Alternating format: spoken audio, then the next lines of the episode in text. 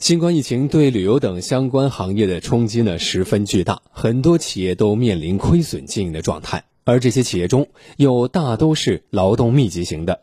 呃，也就是说呢，就业人员集中度较高。企业稳岗返还政策的推出呢，真是一场及时雨，不但减少了企业裁员，一定程度上保证了员工薪酬的稳定。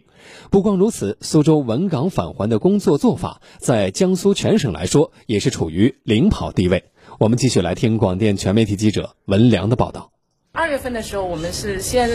做了一个先行兑现的，对的，对的。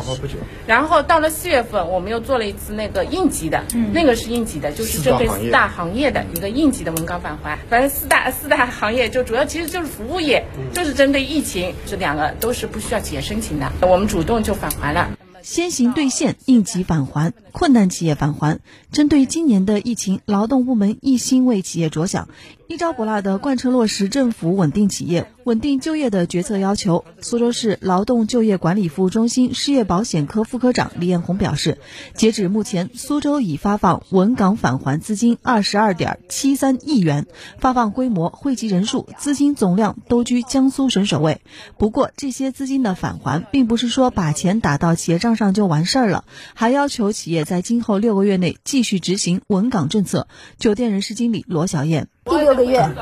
他监察到了你超出了，那么我比如说我拿的这笔这笔这部分钱，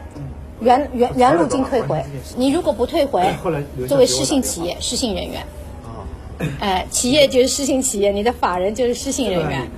对此，苏州的企业在这方面究竟做得如何呢？李艳红，像去年七十家企业，基本上呃动态监测到今年的五六月份，基本上都满足，还是满足这个条件的，就裁员率的条件。那么，